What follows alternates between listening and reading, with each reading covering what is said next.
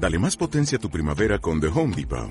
Obtén una potencia similar a la de la gasolina para podar, recortar y soplar con el sistema OnePlus de 18 voltios de Ryobi desde solo 89 dólares. Potencia para podar un tercio de un acre con una carga. Potencia para recortar el césped que dura hasta dos horas. Y fuerza de soplado de 110 millas por hora. Todo con una batería intercambiable.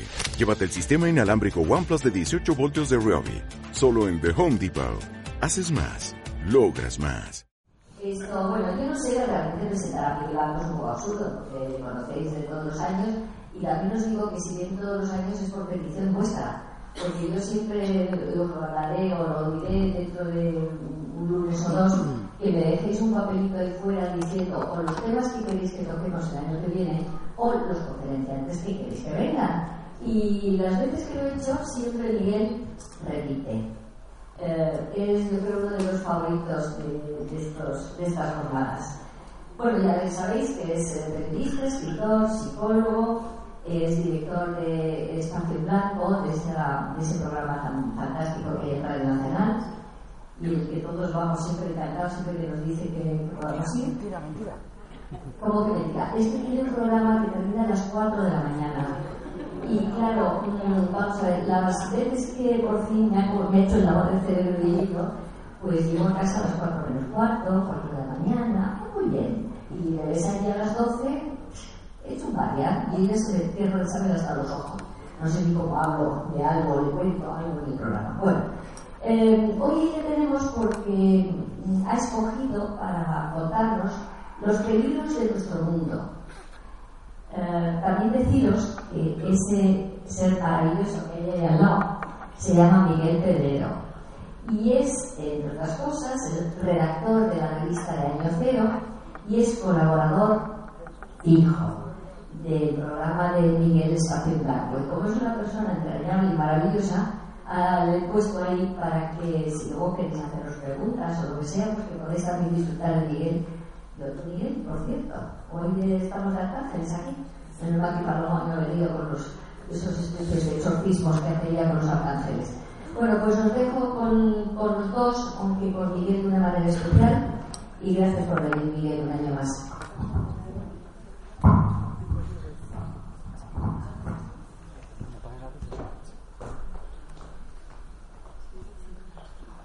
Bueno, buenas tardes a todos. Dar gracias a, a Sol, a toda la gente del grupo de Algo, Paloma, por invitarme aquí. No sé los años que vengo ya, tengo pocas cosas que contaros. Y yo no sé qué tiene este sitio. Hoy he venido con Miguel porque venía acongojado. O sea, me da miedo venir a este sitio que me lo hago, me lo hago encima. Dicho Miguel, por favor, Miguel que es ser adorable, compañero, uno de los mejores investigadores que conozco en este mundo, dicho, Ven conmigo, primero no me ha jugado la voz y se quedó sin voz toda la charla y sobre todo, de verdad, ¿eh? venía acongojado.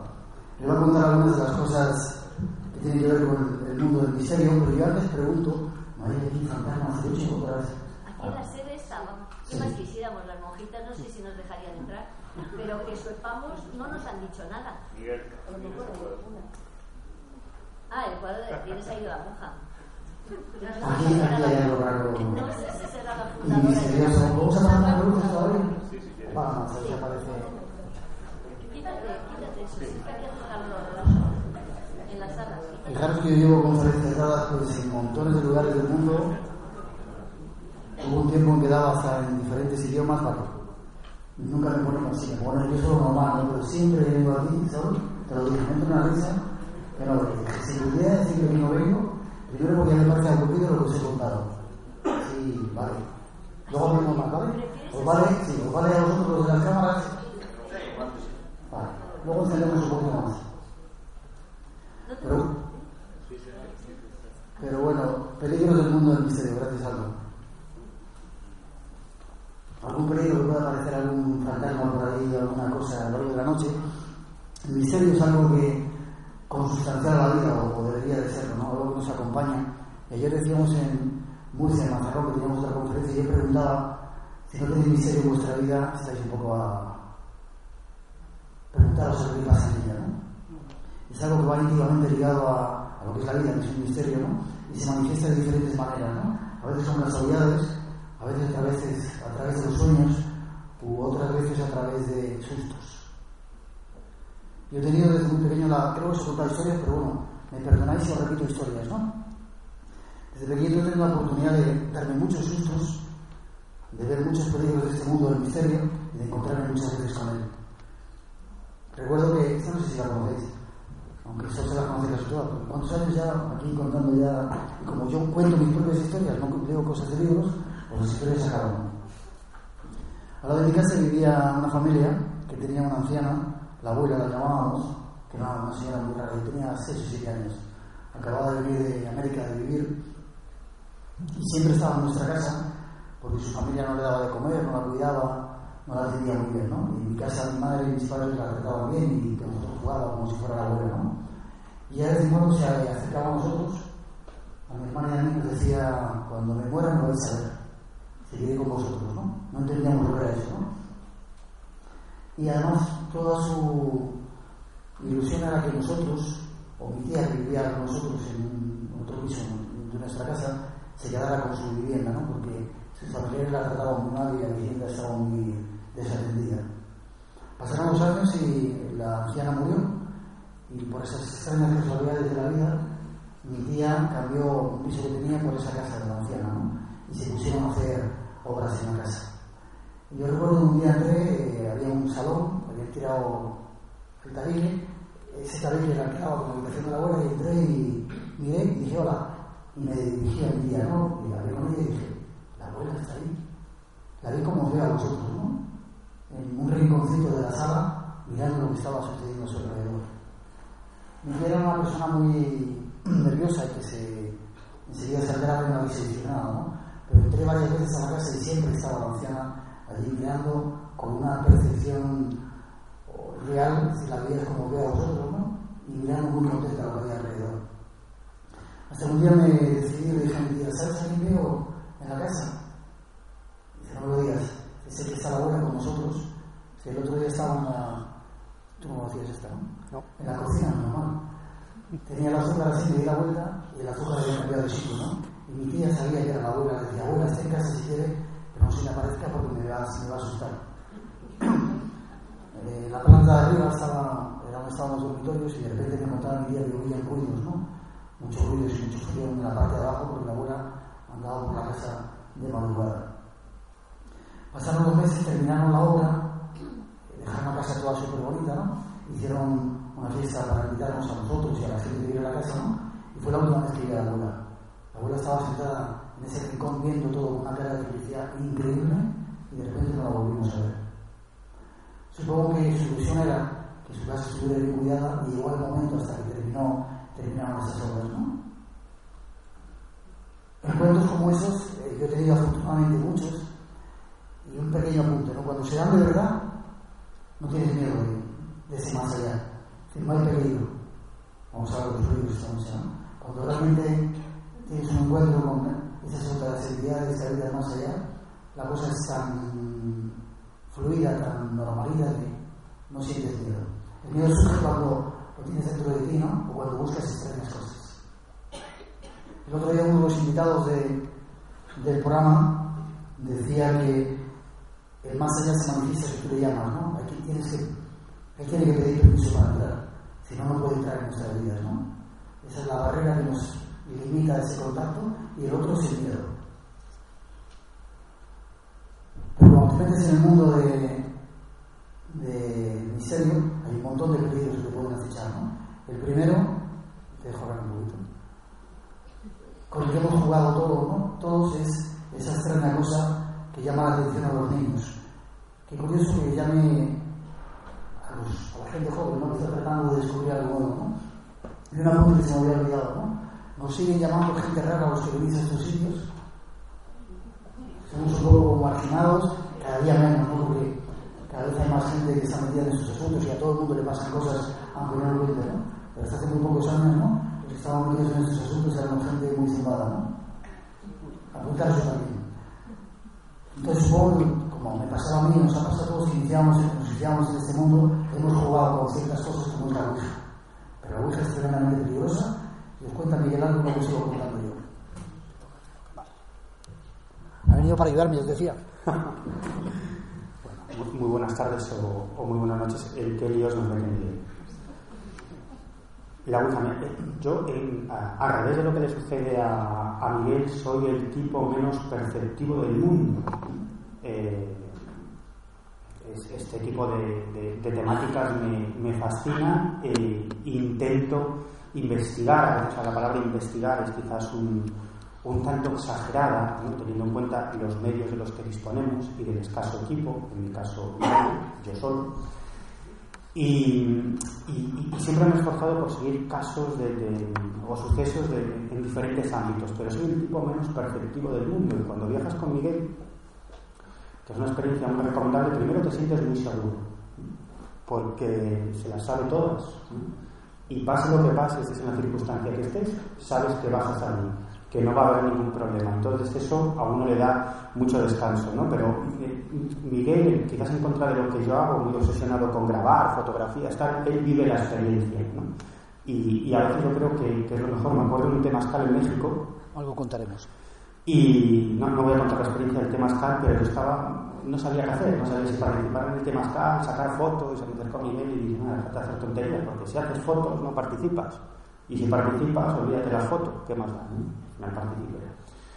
La Ouija, hablaba Miguel de, la Ouija, todos hemos jugado a la Ouija. Eh, la Ouija es un gran enigma, porque en realidad no es nada.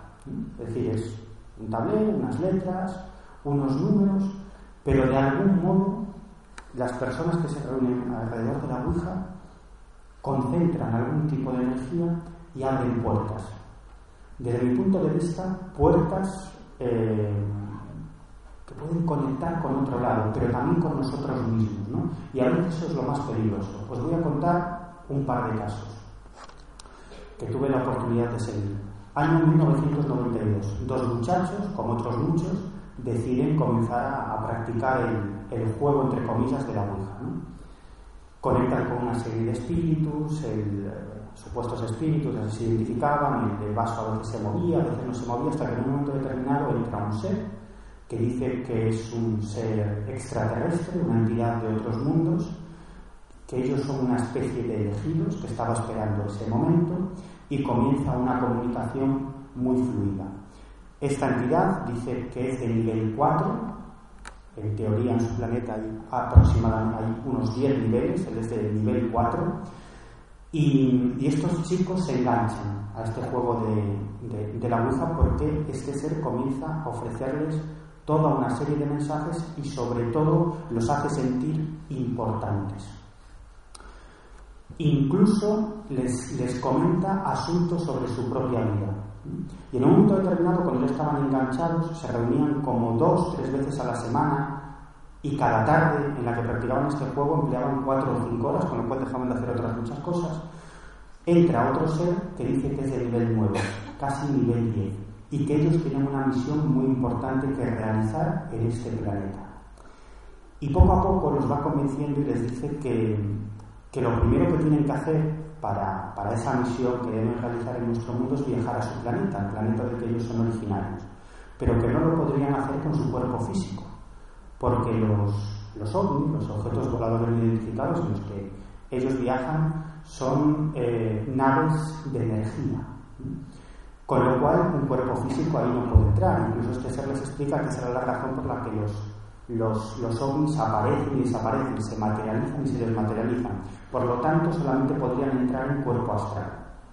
Entonces le preguntan, bueno, ¿cómo, ¿cómo hacemos?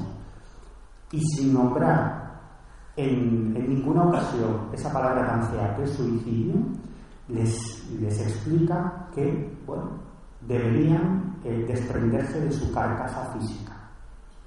Y una vez que reciban la instrucción necesaria en ese planeta energético espiritual, regresarán a la Tierra, reencarnarán a la Tierra en otra carcasa física para convertirse en una especie de líderes mundiales que, que lideren, para la redundancia, el cambio de conciencia mundial. Y ellos, me comentaba uno de estos, de estos muchachos, estaban dispuestos a suicidarse, dispuestos, incluso con alegría, dejar su carcasa física a un lado. Pero en un momento determinado esta entidad, si es que era una entidad, porque pienso que quizás eran ellos mismos, de algún modo, les empieza a hablar de cuestiones religiosas. Uno de los muchachos eran religiosos, aquí les está, en un momento determinado les dice que uno de ellos es la reencarnación de Jesucristo y el otro de Juan Bautista. Y a partir de ahí se empiezan a escamar. Y en una de las sesiones en las que este supuesto ser ya no hablaba a través de la Ouija, sino que eh, utilizaba el cuerpo de uno de ellos a través de la mediunidad, eh, es la última experiencia que tienen porque uno de estos chavales se pone un poco violento y el otro amigo que hacía de medium, que supuestamente estaba poseída, poseído por esta entidad extraterrestre, intentó incluso agredirlo. Y este, este muchacho me explicaba, si no fuese porque esta entidad o lo que fuese introdujo este elemento religioso que, no nos creíamos, ¿no? que uno era la reencarnación de Jesús y otro de Juan Bautista, con toda probabilidad nos hubiéramos quitado la vida. Luego si tenemos tiempo os contaré muchos otros casos de este tipo. Es uno de los peligros del mundo y lo contamos porque mucha gente se ha metido en esta historia. Supongo que vosotros habéis dicho alguna vez alguna bruja, ¿no? Visto cuidado tengo para no micrófono, ¿sí? Yo os cuento otra. Tuvimos, estábamos haciendo una conferencia en, no sé si lo conoces, en Ponferrada. Y de repente los chicos de la universidad dijeron, queremos hacer una bruja, queremos contactar con más allá. Yo nunca, desde hace mucho tiempo, ¿no? He querido meterme en este tipo de historias. Y estaba allí, ellos empezaron con el vasito y, con la cosa y empezó a moverse muy rápido, empezó a ser muy violento lo que allí ocurría, ¿no? Y en un momento determinado, pues, seguía hablando con los profesores y vinieron y dijeron, Miguel, está dando una especie de mensaje, ¿no? Y era muy curioso porque era un número, nueve cifras. Lo repetía, y llamar, y llamar, decía. Nos dimos cuenta que aquel número era un prefijo de eh, Zamora, eran las dos de la mañana, y aquel, aquella bruja decía, llamar, llamar, es importante. Y creo que incluso daba un nombre, ¿no? Preguntar por Pedro, por Pedro, preguntar por Pedro. Entonces me, me medio de valor, llamé por teléfono, marqué ese número, ¿no? Era un número de teléfono, sonó al otro lado el, la, la llamada y a cabo de un rato cogió una mujer el teléfono con voz cansada, ¿no? Y dije, señora, está ahí, ahí Pedro, sí, pero no son horas, son una, bronca roja, ¿no? Y yo volví a decir, sí, por favor, me gustaría hablar con, con Pedro, ¿no? Para buscarle la resistencia, ¿no? Y según contó después, tuvimos oportunidad de hablar mucho más con él, ¿no? Estaba, no sé si boca abajo o de lado, con un coágulo de sangre a punto de morirse. Fijaros qué curioso, aquello me llamó mucho la atención, lo hablé con Fernando Generoso, que había tenido otra partida, ¿no? Y con otros personajes, ¿no? Qué curioso que alguien que está a punto de entrar en ese túnel sea capaz de conectar a través de ese método tan rudimentario como es la Ouija y salvar la vida gracias a ello, ¿no? Así la única vez que he visto que la Ouija ha servido para algo porque creo que es uno de los instrumentos más peligrosos que hay para entrar en contacto con el más allá para jugar a esto de, del misterio. Carlos Castaneda decía que el misterio y otros antropólogos se lleva a la conciencia. Y hay cuatro enemigos del hombre de, conciencia. El primero es el miedo, hablaremos de algunas experiencias de miedo. El segundo es, dice la realidad o los conocimientos, en el momento en que te haces muy listo sabes mucho. El tercero es el poder, y el cuarto es la vejez. Si me permitís hablar de, hoy, voy a contaros algunos, algunas experiencias que tienen que ver con todo esto. Eh, miedo. Supongo que, bueno, todos lo habéis sentido, ¿no? A mí ha sido la sensación, lo he contado aquí en otros sitios, que más me ha gustado vivir durante mucho tiempo en mi vida, ¿no? Desde hace unos años he clausurado esa sensación porque eh, tengo un hijo y ya no me gusta meterme en lo que me metí antes, ¿no? Pero yo creo que algo me quitó el miedo en mi vida, aparte de esos encuentros que tenía con los misteriosos desde muy pequeñito. De pequeño debía ser un tipo muy travieso tengo un tío, tenía, fallecido no hace mucho, que cogió un día y me encerró en un garaje absolutamente oscuro. Me tuvo ahí metido como dos horas porque debía ser un trasto que había, no sé qué había roto aquel había roto alguna cosa. Y no sabéis el miedo que se, se puede pasar ahí dentro, encerrar en un garaje sin luz, tú solo y sin posibilidad de salir. Y ahí me di cuenta ya lo que hacen los guerreros, los guerreros, o, la fórmula para, lo decía también Carlos Castaneda, con miedos enfrentarse a Entonces, ¿qué ocurre? ¿Qué pasa? Me enfrenté a sus miedos y algunos tienes un caramelito o una pastilla para la tos. ¿La tienes? No. Te la damos, espera, yo. Espera, me salgo, me salgo. Me estoy poniendo nerviosa de tus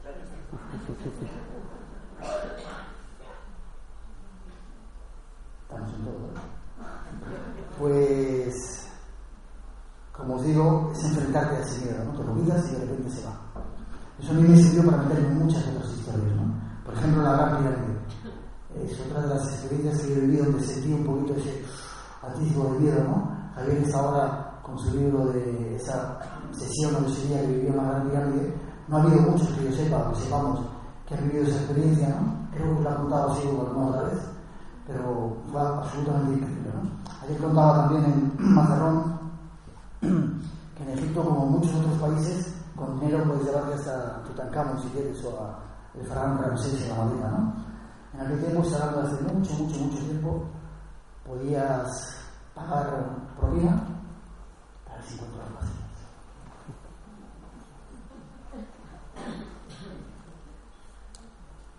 Escucha, aquí debe haber algo porque no he hecho más que salir y ¿Lo me he quitado. O sea, que me he venido corriendo porque me ha entrado lo del miedo. Me ha quitado el ratón en cuanto he salido por esa puerta.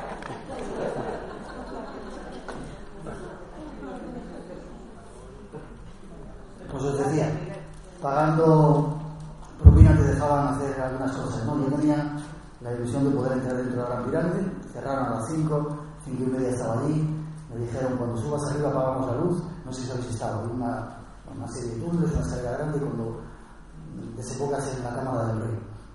Cuando llegué arriba apagaron la luz. Y a mí me entró el acongoje más increíble que he sentido en algunas ocasiones, ¿no? de repente el peso de esos dos millones de bloques estaban encima de ti, ¿no? Siempre que voy me, me pasa lo mismo, ¿no? Digo, si esto se cayera ahora, ¿no? Llevo cuatro mil años y no creo que se vaya a caer el momento que nosotros estamos, ¿no? Pero la sensación es tan opresiva, ¿no? Y tan dura, de verdad. Sientes un montón de cosas alrededor que dije, salgo corriendo aquí. Pero yo llevaba una linterna muy pequeñita y no dije, me voy a matar por las escaleras, era mejor me miedo, ¿no? Dominé el miedo y empezó la experiencia. Una experiencia que ha sido de las más increíbles de mi vida. Hay un sarcófago en esa cámara del rey, me metí dentro del sarcófago y lo que sentí es que el sarcófago se adaptaba a mi cuerpo como si fuera un traje y empecé un viaje. Un viaje que duró, pues entré como a las seis o seis y media, que hacía todo aquello, a las cuatro de la mañana, fijaros todo el tiempo que pasé, y que pasó como si fuera un suspiro, salí, porque había encendieron una luz o había islas de luz, bajé y estaba amaneciendo en el Cairo, ¿no? Era la primera llamada que hacían a la, a la oración, ¿no? Y sentí que realmente algo había ocurrido en toda esa experiencia. Eh, según algunas leyendas, ese, ese sarcófago, esa pirámide, la utilizaban para rejuvenecerse. De hecho, supongo que sabéis todos esa teoría de las pirámides, que si las haces a las cosas no se corrompen, eh, las cuchillas se afilan, etcétera, etcétera. ¿no? Sea, parece que algunos faraones, durante algún tiempo, algunas dinastías, iban allí, pasaban un tiempo dentro de la pirámide solos y cuando salían salían rejuvenecidos. De allí iban a otro lugar en Saqqara, al lado, y se enfrentaban a un toro. Y si el faraón era capaz de matar al toro, es que podía seguir siendo faraón durante mucho tiempo. ¿no? Supongo que eso pasaría, o me pasaría dentro de la gran pirámide. Yo sentí como que mis células se habían rejuvenecido, algo había ocurrido, independientemente de ese miedo que había pasado en la primera experiencia. ¿no? De hecho, estoy deseando volver a realizar la, experiencia otra vez, volver otra vez a ver si me dejan dormir ahí dentro, porque fue una de las cosas más increíbles que no pude vivir. Me paro y preguntáis si queréis preguntar algo. Si queréis. ¿Qué es eso de las cuchillas? Yo no sé. Hay libros por ahí que era El poder mágico de las pirámides, lo escribieron dos catalanes, que si haces una pirámide a escala de la de Keops y a un tercio de la altura de, la altura, pones un tipo de receptáculo, puedes poner cuchillas y las cuchillas se autoafilan siempre. Si pones carne, la carne no se corrompe. Eh, sirve para curar, sirve para incremento de vigor sexual, montones de cosas. Pirámides a escala de la gran pirámide tiene un poder regenerativo y misterioso que ha sido comprobado incluso por la ciencia. Pincha en internet si lo utilizas a ver la cantidad de información que hay. Una preguntilla. Oye, con los años que llevas tú curioseando en esto del misterio, ¿a qué conclusión? ¿Qué es para ti a lo mejor la realidad? ¿Qué consideras tú que es la realidad? Pero un poquito final, tío, casi. Te puedo contar lo que no es la realidad de todo lo que se llama Taiwán. Isla de la Palma. Esta sí os la he contado, ¿no? Uno de los momentos que yo más acongoje he pasado, porque me ha gustado mucho pasar miedo, ¿no? Y ya no había nada que me diera miedo, ¿no? De repente, eh, yo siempre viajaba antes de Navidad y en Navidad iba con mis padres a Canarias a pasar la Navidad con ellos. Era noche vieja, eh, no sé si sabéis que hay una caldera, se llama Caldera de Taburiente, que es una de las más activas que hay en España, en Europa, que es un lugar, es parque nacional, con desniveles de 2.000 metros de, de altitud. ¿no? Entonces yo dejé a todas mis amigas, ya están acostumbradas que soy muy loco, tomé las uvas y me largué, no me, me gustaban las fiestas, y me marché a la caldera de Taburiente. Llevaba un cochecito que me habían prestado, llamábamos la Vispa, que era lo más anticoche que uno puede, era de pedales, había que dar pedales para que anduviera, ¿no? Pero pude llegar hasta la cima esa, dejé el coche aparcado en un parque y me metí por los senderos que hay con una linterna. Senderos que no eran más anchos que esta, que esta mesa, un poquito más a veces, con desniveles, como digo, de 2.000 metros en muchos lugares, ¿no? Algunos dicen que la isla de La Palma es uno de esos lugares de Europa que hay sitios todavía donde no ha pisado el ser humano, porque os imaginéis lo puro que es el lugar todavía. A mí como una hora me introduje dentro de los caminos dentro del parque y me senté a meditar. Me senté y dos luces por encima de la montaña y dije, ya están aquí los ovnis estos. No, luces, ¿no? No supe la verdad lo que era, ¿no? Estuve allí durante un rato y de repente estaba sentado meditando, escucho dentro de mí una voz que dice, Miguel, levántate y corre. Y instantáneamente por el camino algo que corría y jadeaba, corría como una mala bestia. Y yo antes de que escuchara el ruido de correr ya me había puesto por delante a salir zumbando, ¿no?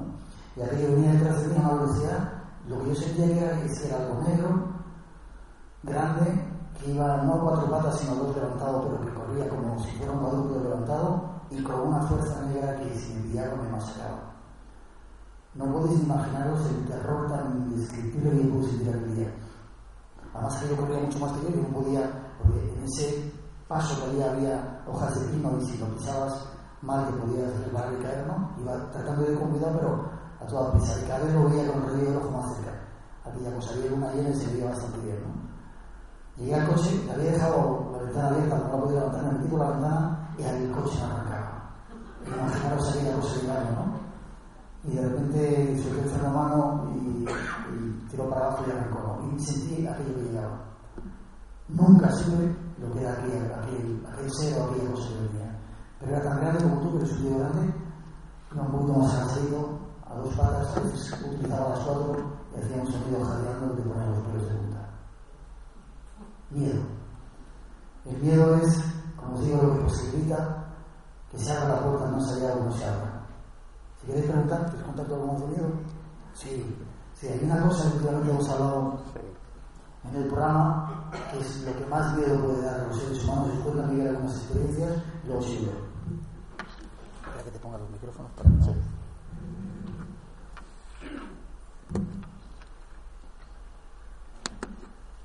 Bueno, esto fue una serie de, de historias que, que, me aterraron hasta a mí. Y, eso, yo, que yo soy un, un, gran defensor de que este tipo de temáticas que a todos nos, nos fascinan no tienen nada de oscuro, o la parte oscura es la menos importante. ¿no? Yo creo que, que todo este tipo de, de fenómenos tienen una parte luminosa y esperanzadora que, que, que, yo creo que, es lo, más importante, ¿no? la posibilidad de que exista vida después de la vida, la posibilidad de que estemos siendo visitados por inteligencias de otros mundos, la, capac la, capacidad o la posibilidad de, utilizar, de emplear toda una serie de capacidades mentales dormidas. ¿no? Es decir, yo creo que son fenómenos fascinantes, pero es cierto, es cierto, que aunque yo prefiero centrarme en esa parte.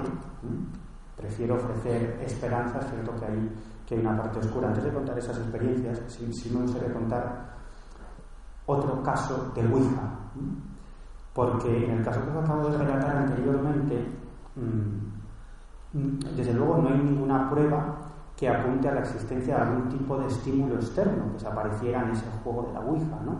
Quizás estos dos chicos, estos dos muchachos, estaban conectando con su yo interno, con su inconsciente más profundo o como lo queráis eh, llamar. ¿no? En su momento me encontré con un caso en el que este punto está bastante claro y sin embargo el protagonista, en este caso la protagonista, se encontraba absolutamente aterrada. Cuando tuve la oportunidad de, de entrevistarla, yo lo que hice fue tranquilizarla, aunque no quedó muy convencida. Esta es una, es una enfermera de cierta edad, eh, valenciana, que hace aproximadamente 13 años, con un grupo de compañeras, comenzó a practicar pues el juego de la Ouija. Allí apareció un ser que se identificó como un extraterrestre y durante unos meses mantuvieron una comunicación. Ni vieron ovni, ni tuvieron ninguna experiencia extraordinaria. Bueno, aquello quedó como una anécdota, lo dejaron ahí. Y 13 años después, eh, hace nada, se compra un iPad. Y de pronto descubre que hay una aplicación que te puedes descargar que es una Ouija. Entonces, el, máster, lo que pues, en, las sesiones de Ouija habituales es un vaso, es decir, el objeto que se mueve y toca las letras y los números, pues era el cursor. Y, estaba diseñado para que mmm, bueno, lo pudiera ser practicado por una sola persona, por un solo individuo, y ella se puso a, practicar en su casa, era una mujer eh, viuda que, estaba sola, vivía sola en casa y se puso a practicar esto. Y la Ouija empezó a moverse inmediatamente y apareció esa, ese supuesto ser extraterrestre con el que habían conectado 13 años antes. ¿no? A partir de ahí bien, ¿no? empezó a engancharse, como suele suceder en este tipo de cuestiones, era llegar a casa y a ponerse a, a practicar la, la Ouija. ¿no? En un momento determinado hubo un cambio y, y, esa entidad, supuesta entidad que se, comunicaba con, que se comunicaba con ella, le dijo que no, que la había engañado, que no era ese extraterrestre que ella pensaba, que simplemente había tomado su, su personalidad, digamos, pero que era una persona que vivía con un gran poder mental y que, y que la tenía absolutamente controlada. Incluso le llegó a decir que esto lo hacía con muchas mujeres mayores y aburridas como ella. Llegó a insultarla, ella decía, estaba aterrada porque decía que sabía todo lo que hacía las 24 horas del día, es decir, yo me ponía la ouija y sabía con quién había hablado, qué había comprado para comer, con quién me había cabreado, o sea, pero es que además sabía mis pensamientos más íntimos. Y luego me dice, y además es que se expresaba como lo hago yo misma. Y entonces dice, es más, en un momento que quise cortar la comunicación, llegó a darme mi dirección y a decir, como dejes de conectar conmigo, voy a visitarte a tu casa y ya verás, te, te voy a matar. Y la mujer estaba absolutamente aterrada, ¿no? Obviamente, obviamente, todo parece indicar que era ella misma la que estaba conectando con su parte más oscura, ¿no? Sería muy largo de relatar, ¿no? Pero incluso los insultos o, o las frases soeces o, o, o la, las, las frases más hirientes hacia ella en realidad era lo que ella sentía de sí misma en, en, su yo más profundo, en su, en su inconsciente. Al final medio la convencí de que era ella misma y que se dejara de tonterías, que esto tenía muy fácil solución, es decir, quitarse la aplicación del iPad o no volver a jugar con eso y, y la cosa y la cosa iría bien. Pero también he encontrado con otros casos en los que antes os he contado eh, la primera experiencia de los muchachos que se suicidan, en los que las personas sí se suicidan. ¿no? Me estoy acordando de un caso de una vidente muy conocida de una ciudad gallega que comenzó a recibir, en este caso por psicografía, una serie de mensajes. ¿no? Eh, el primer mensaje que, que recibió eh, ponía muero por amor y por psicografía también recibió una cara, un rostro. ¿no? Tiempo después conoció a una persona que le fue a consultar porque su marido se había suicidado y cuando le enseñó la foto resulta que era ella había dibujado el, rostro del marido ¿no? y a partir de ahí empezó a obsesionarse por, por el tema de, la psicografía e incluso comenzó también a, hacer ouijas ¿no? hasta el punto de que perdió contacto con la realidad acabó separándose de su marido el marido al final consiguió quitarle la custodia de los hijos porque no estaban en condiciones mentales de, de, de atenderlos. Ella se aisló completamente, simplemente su vida giraba, se basaba en torno a eso, hasta que en el año 2006 acabó suicidándose, se tiró por una ventana y falleció, probablemente debido en gran medida a esas obsesiones por, por conectar con ese, con ese otro lado. Por eso yo siempre digo que sea lo que sea la experiencia que viváis, a veces no se busca, en el caso de la Ouija sí, pero hay otros casos que lo saben que no se busca, que de pronto el fenómeno sucede, y Sol también sabe mucho de esto. Yo siempre digo que la gente se lo tome como una experiencia de la que aprender algo, pero siempre digo lo mismo. Seguid con vuestro trabajo que eso no interfiera en vuestra vida, en vuestra vida familiar y sobre todo mantener el contacto con vuestra gente y que os mantengan con los pies en la tierra. Vale. Como un. Vale. Estos son este tipo de experiencias en las que la persona no lo busca. No lo busca. Son absolutamente terribles. A mí pocas cosas en este, en este mundo de lo extraño, del misterio, es un nombre que no me gusta, el misterio, que es el misterio, todo el misterio, el mundo del misterio, no sé qué es. Bueno, pues son las únicas experiencias que a mí en realidad me causaron mucho miedo, ¿no? No porque yo viviera nada, sino porque me pasé semanas y semanas, por culpa de este hombre que está aquí, entrevistando a, a, personas que habían sufrido este tipo de experiencias que os voy a relatar. Yo vivo solo, y a mí pocas cosas que, digo, que me den miedo, que, ostras, después de escuchar todos estos relatos, tener cara a cara los protagonistas, uno está solo en su casa, de noche, de madrugada, y debo reconocer que, que, que sentía cierto miedo. Incluso recuerdo una noche, no me da vergüenza contarlo, que se abrió de golpe la puerta de mi habitación, pues, pues por una corriente, ¿no? Me imagino, y pegué un salto y casi pegó con la cabeza en el techo, ¿no? Y, y, me costaba dormir, incluso llegué a dormir días con la luz de la mesilla encendida. ¿Qué casos son? Bueno, os podría contar varios, pero uno de ellos me llegó a través de un buen amigo, un investigador eh, gallego, Marcelino Requejo, ¿no? una mujer absolutamente desesperada, que había acudido a todo tipo de psiquiatras, psicólogos, médicos, le habían hecho todo tipo de pruebas físicas, psicológicas, exámenes médicos, análisis, cosas de todo tipo. Hasta incluso el propio psiquiatra, uno de los psiquiatras, le dijo, vaya usted a un sacerdote. Y ni siquiera el sacerdote supo, solucionar su problema. Todo esto comenzó en el año, creo recordar que el año 2003, cuando comenzó a, a, escuchar unos pasos por el pasillo. ¿no? Ella en ese momento vivía con su madre y con su hija. Estaba, estaba divorciada y ella dormía sola en una habitación, en un pueblo de Lugo, de la provincia de Lugo. Lo que ocurre es que esos sonidos extraños en el pasillo se tornaron en una presencia bien clara. Ella comentaba que un determinado día se abrió la puerta de su habitación y contempló a un personaje, pero no tipo vaporoso, como un fantasma, sino de carne y hueso. Era un hombre muy alto, como de unos dos metros, ataviado totalmente de negro, con una capa también negra que le llegaba hasta el suelo y un rostro cadavérico, blanco. Este ser se acerca hacia ella y dice que en el momento que siempre que veía este ser, dice que le pasaba cada dos, tres, cuatro meses, se quedaba paralizada, no podía hacer nada, pero juraba y perjuraba que no estaba dormida, que era meterse en la cama y era cuando pasaba esto, no podía articular palabra, no podía hacer nada.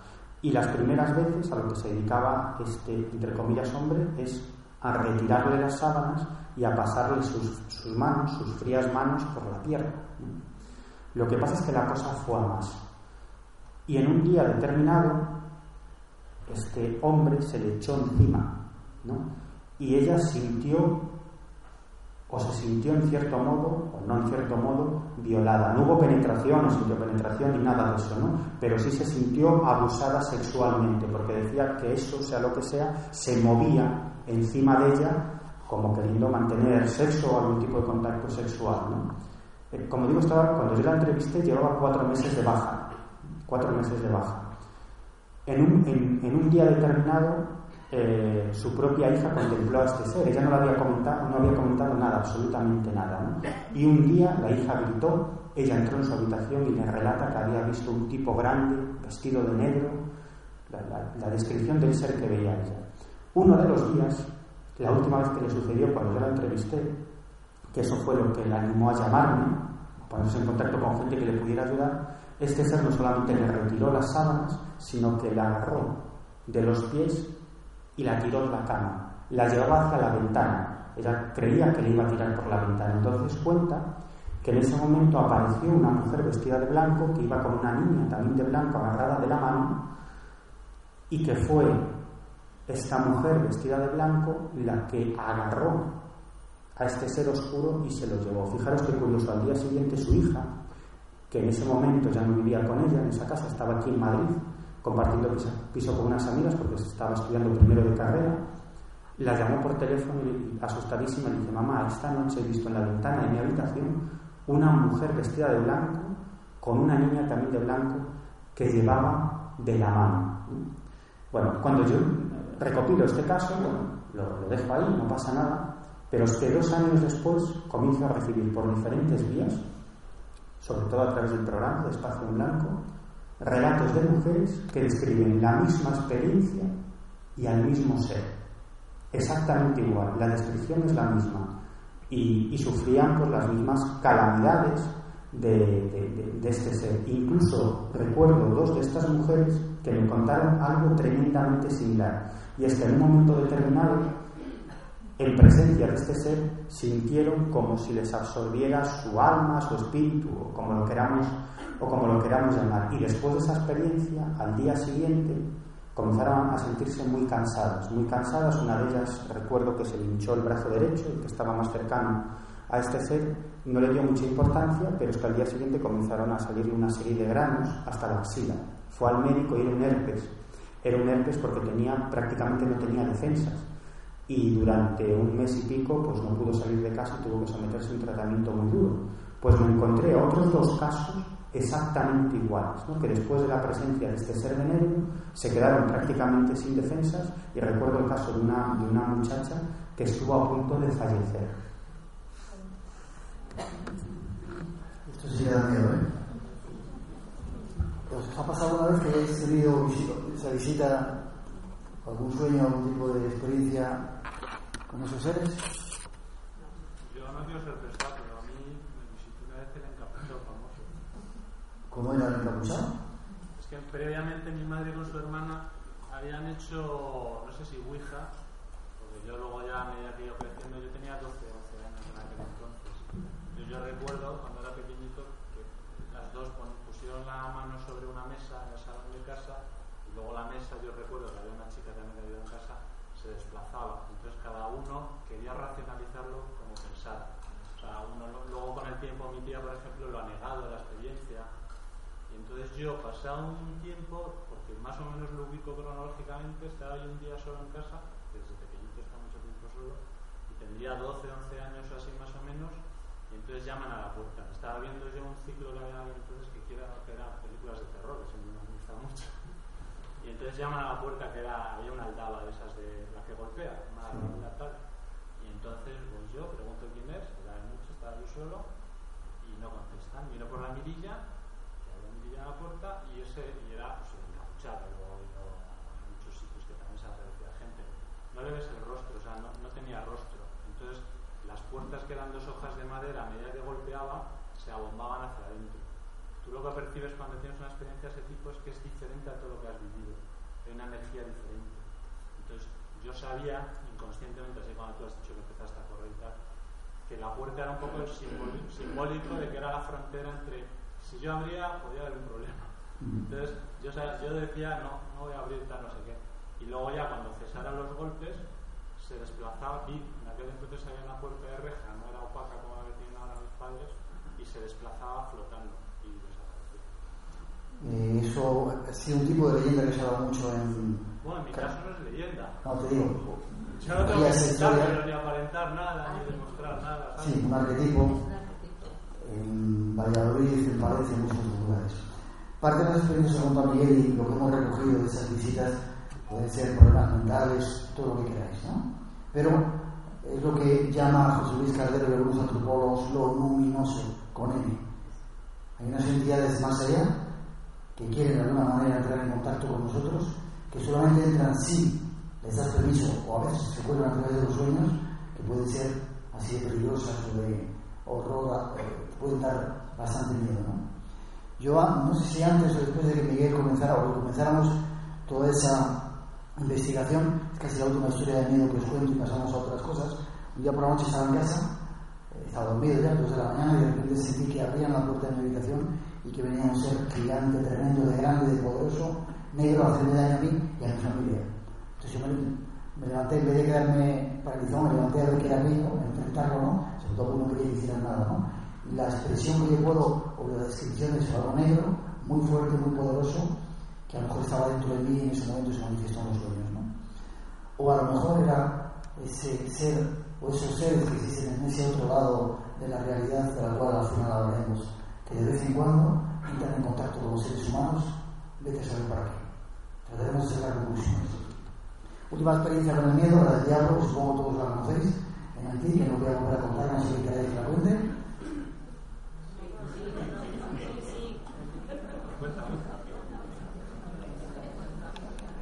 Pues fíjate que yo me pregunto, ¿interesarán las cosas que cuento? ¿De verdad que la cuente? Es un puto Haití. Bueno, veníamos de. Eso la cuento hoy también.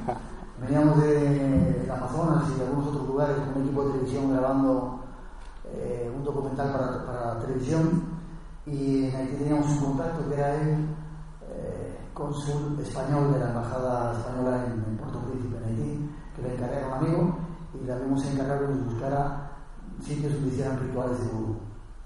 Llegamos por la mañana, fuimos a su casa y él empezó a hacer una serie de llamadas y localizó al segundo ungam o brujo más importante de, de Haití, que era un tipo que hacía tanto magia de la mano derecha como de la mano izquierda. Es magia blanca y magia negra, ¿no? Y se lo puso al teléfono.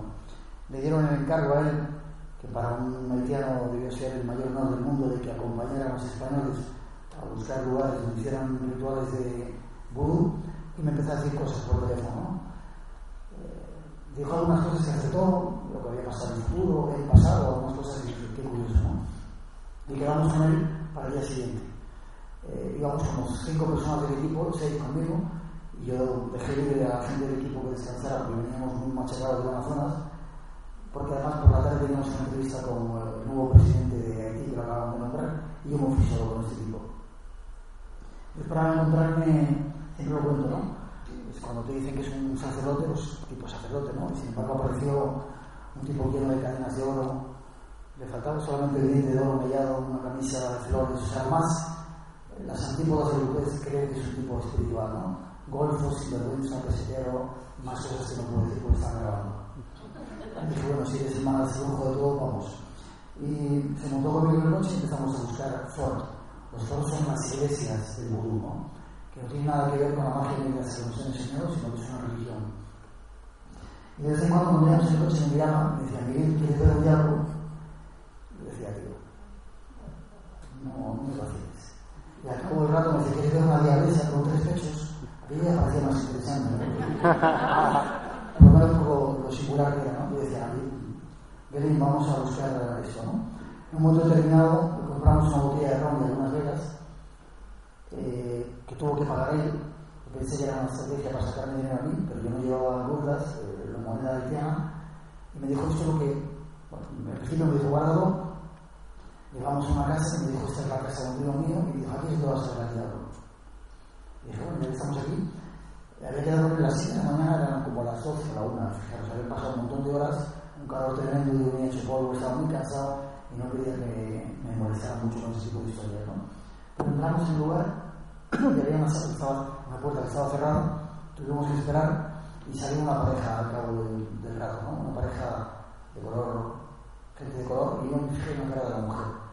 Y la mujer tenía una cara como si realmente hubiera visto al diablo. ¿no?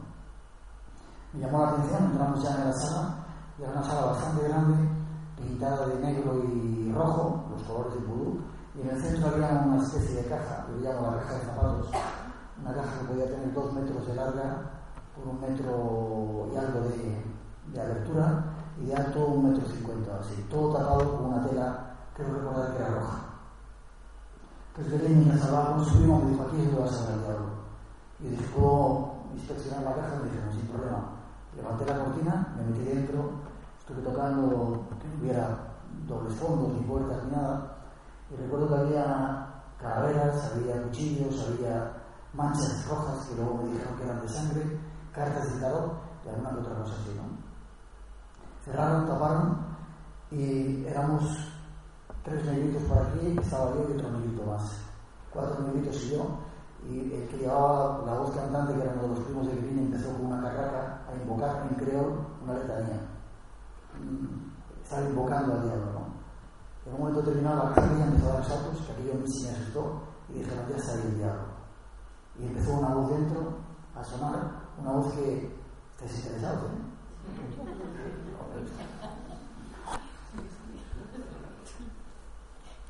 Una voz así gangosa que le patinaba así la R Yo pensé que era un truco, digo, hay una manguera que yo no he controlado y hay alguien fuera que está hablando como un efecto que hacemos en la radio, ¿no?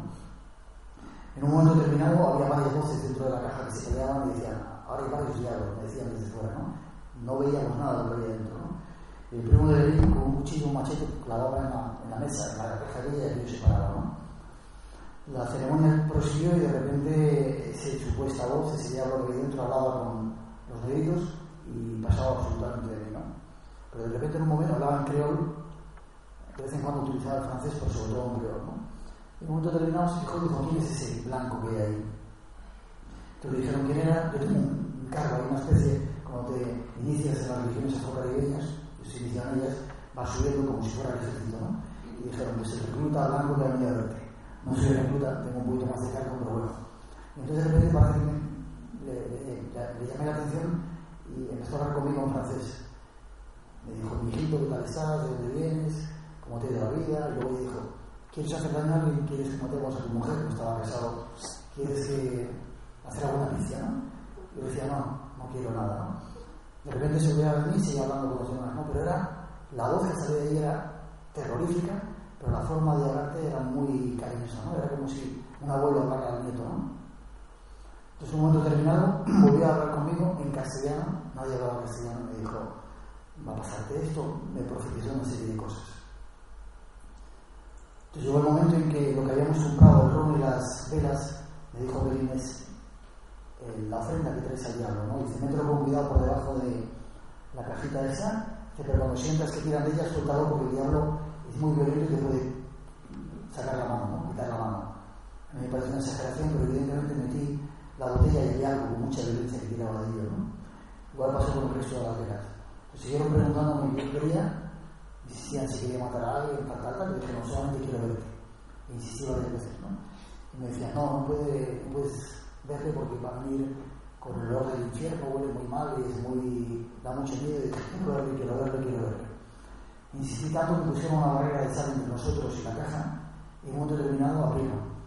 Y del fondo de la caja aparecía un tipo caminando como si fuera enano, un metro veinte de estatura, blanco, no era negro, sino era blanco, una perilla así larga, la piel muy blanca, ropa muy gastada y los ojos inyectados así en sangre amarillos. Se acercó caminando así tambaleándose, levantó la mano para tocarme y yo hacer lo mismo, pero le dieron un golpe. Y le estuve mirando durante varios minutos como veo a vosotros, ¿no? Si tenéis que ver eso, imaginaros la sensación de estar delante de ese ser, ¿no? Cerraron aquella puerta, terminaron toda aquella parafernalia, dijeron adiós y en el momento que dijeron adiós levantaron la, la cortina y no había nada. No estaba ni ese ser, ni la botella de ron, ni nada de lo que habíamos llevado. Yo le dije a Belén, me impresionó tanto aquello, ¿no? Le dije, quiero grabar esto, ¿no?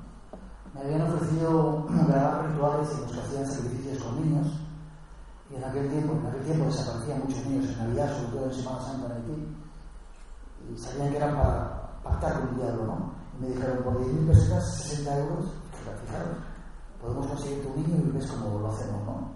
Y evidentemente yo me negué a ello, ¿no?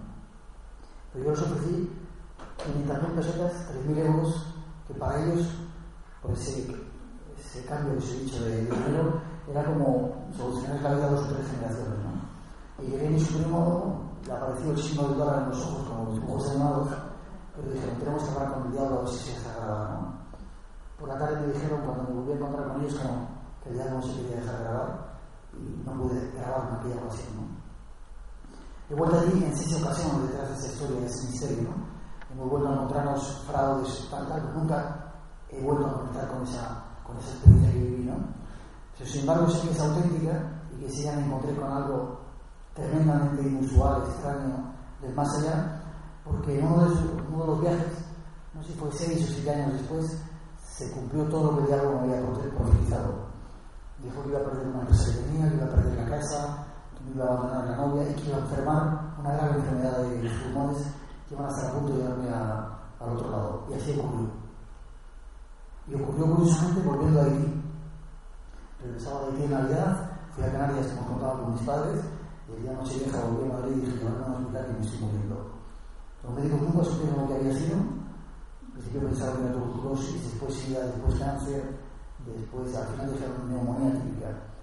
Y uno de los medios que nos escuchaba y decía, has estado por ahí con esa gente que tú hablas, extraterrestres, si tienes algo en el pulmón que te está matando, pero no sabemos lo que es. Y entonces yo me reía y luego le conté y dije, igual ha sido el diablo, ¿no? Son las experiencias que no me dio miedo cuando lo estaba viviendo, pero me dio un miedo tremendo tiempo después cuando lo pensaba. Y me paro y preguntáis si queréis. ¿Te duele la cabeza? Estás eh, meditando ahí. El alma. El alma te duele. El diablo, perdona, cuando aparecía supuestamente y tal, ¿crees que buscaba algo de ti? O sea, como camelarte de alguna manera. No. Sí, esa- hay muchas explicaciones antropológicas detrás de esa figura del diablo. Haití es el país, el primer país del mundo negro que se independizó del dominio blanco. Entonces es el único país del mundo que está consagrado al diablo. Pero hay una razón. Ellos dijeron, ¿quién es el enemigo del blanco que nos ha estado masacrando siempre? El diablo. Porque todos los que estaban ahí eran cristianos católicos, ¿no? Se aliaron con él porque era el enemigo del blanco. Si ese diablo, era tan ingenuo, tan, a pesar de la, la pinta que tenía imponente, ¿no? A mí no me daba miedo, o sea, no era un ser que quisiera seducirme, matar a alguien con ello, etcétera, ¿sabes? No. Pero en ese caso concreto, ¿tú crees que no era fraude? Yo pongo la mano en el fuego de que no era fraude. Absolutamente convencido de que no era fraude. Por eso lo he dicho. Porque nadie conocía en mi vida y dijo tan claramente cosas que no iban a ocurrir. Porque si hubiera sido un fraude, hubieran grabado. 500.000 personas en Haití en aquel tiempo eran como tres veces te solucionaba la vida, tres generaciones. Lo hubieran. Tiempo después, como el Caraballán, descubrimos otro fraude que hacían con una parafernalia parecida, pero ahí no se nos cuenta enseguida, ¿sabes? Fue curioso además porque los dos primos de eran dos, que habían pactado con ese diablo, habían pactado siete años de beneficio del diablo a cambio de su alma. En uno de los viajes, Belén nunca quería que volviera a ver a los primos, pero me comentó que habían muerto los dos primos en dos accidentes de tráfico el mismo día en diferentes lugares, y lo pude corroborar en la prensa. El diablo me dijo que se llevado el alma de mis primos. Pero conmigo, no pacté con él, que aún dicen se pacta con él para estar tan joven, no lo que la juventud. Sigamos estando ahí. ¿Alguna otra pregunta que queréis? Nos vamos a otros lugares. Sí. Pero eh, dices que tú estás eh, más o menos metido en el tema de religiones eh, afroamericanas, has dicho, ¿no? Sí, iniciado. Iniciado en este asunto. ¿Y, ese asunto conlleva también la adoración al diablo o todo sobre eso? No. Pero los rituales afrocaribeños todos parten de un tronco común, aunque hayan sido diferentes las etnias que lo han llevado, ¿no? La santería, el palo mayombe eh, y la regla de Ifá es como entrar, es una misma religión, digamos, un mismo cuerpo de creencias, con algunas variantes en cuanto a nombres, pero se cree más o menos en lo mismo. El vudú muy parecido a, lo que puede ser la santería, con algunos matices del diablo, porque en Haití, y donde contactas con un ser que dice que es el diablo. Pero digo, si será el diablo, hay algunos que se presentan como ángeles que son mucho peores que él, ¿no? Y cuando ya se practica cuestiones de sangre como esos rituales, ya no tienen que ver con el vudú, es otra cosa. Es magia negra. Pero el vudú yo he estado en multitud de ceremonias y es una fiesta, un cántico a la vida donde hay una serie de seres que bajan con los que te comunicas que bueno, podían parecerse a nuestros santos, de hecho de Mayá, etcétera, etcétera. Y cuando te inicias en un, tronco de ellos, te sirve esa iniciación, o tu cargo sirve para, bueno, cuando estás en el Palo Mayombe, cuando estás en la Santería, o cuando estás en la Umbanda, en el Carnombre en Brasil. Dicen, este es el que va. Y yo me inicié para investigar, no porque quisiera iniciarme para, sino, o quería saber lo que había detrás, y están las energías más increíbles y peligrosas he sentido que existen en este mundo. O sea, que cuidado con ello. ¿Una otra pregunta que queráis? Hablando de otra cosa, el número pi, ¿dónde viene reflejado? En las pirámides de Egipto. Y si es así, ¿de dónde viene realmente la medida esa? Si me permite, lo dejamos para otro momento, porque yo no tengo ni matemáticas, respondía. No, no qué es Pero que yo sepa, están algunas pirámides, no tanto en la pirámide de Egipto, que lo de Keops, que hay otra serie de pirámides, pero bueno, es el principio de la matemática que descubrieron en Egipto y algunos algoritmos después. ¿Y de dónde viene exactamente? Porque eso es una medida, una medida Muy cósmica y muy. y, y es la curiosidad. Yo más o menos tengo idea, pero me gustaría saber la suya. Pues no te voy a contestar. Disculpa. Vale, no tengo, no, pero no tengo No contestación para eso. tienes, no tienes idea de No, no tengo contestación para eso. Yo quisiera saber, cuando abres la otra realidad que estabas hablando, que pueden entrar, depende de qué diferencia hay, o sea, qué puerta es la que se abre para que vengan o un tipo de seres de luz o del otro. Depende de ti, tu vibración, única y exclusivamente. Iba eso. Una vez que vences el miedo con todas estas experiencias que os he contado, según decía Carlos Castaneda, de repente te conviertes en alguien que tiene mucho conocimiento y sabe lo que es el pi. Yo te lo sabía, ahora paso de ello. Y daba conferencias y sabía mucho y daba mucha teoría, no sirve de nada. Te llena tanto la mente eso que te hace perderte la capacidad de ver la realidad. Es el segundo periodo del hombre de conciencia, los conocimientos o la realidad mental. El tercero que también ocurre, y vamos ahora a entrar por ahí, que de repente descubres que tienes poderes, la capacidad de predecir el futuro o de saber lo que la gente piensa. Para mí durante un tiempo era súper fácil, ¿no? Ver lo que está pensando la gente, cómo se siente, súper fácil. Y eso lo aprovecha determinada gente, que bien nace con ello, bien lo desarrolla, y cuando lo aprovechas te quedas enganchado, con lo cual ya no sigues adelante. Si renuncias a los poderes, de repente alcanzas un poco la claridad de la conciencia, ¿no? Y te enfrentas con el último poder, el último peligro del hombre de conciencia, que es la vejez. A mí todavía no me ha llegado, por lo cual no lo digo. Pero de repente esa conciencia te hace darte cuenta que vamos a la realidad que tú decías, de que esto no es, esto que vemos no es tan real como nos han dicho o nos han contado. Hay estudios, y ya lo contábamos también en Mazarrón, ¿no? Yo lo estoy tratando de ver con mi hijo, ¿no? Que hasta los 7 años los niños son capaces de estar en este mundo y en el otro, en los dos. La educación que les damos hace que prime, prime una parte de nuestro cerebro y la racionalidad y de repente todo eso se va quedando atrás. Tienes que volver a trabajar mucho para poder llegar a conseguir entrar en ello, ¿no? Y hay varios métodos. La meditación, las plantas de poder, si queréis cuento experiencias con plantas de poder que te sitúan en ese umbral. En nuestra propia cultura tenemos otra que es los rezos. Rezar es una forma de llegar a ese nivel de conciencia, o si no, tarde o temprano todos nos vamos a ver delante de ellos. ¿Sabéis cuándo? Cuando estemos a punto de morir, con las experiencias cercanas a la muerte. Que es el momento en el que te sitúas en esa barrera entre este mundo y el otro. Si no quieres llegar antes, lo vas a, vas a- vamos a llegar todos en ese momento.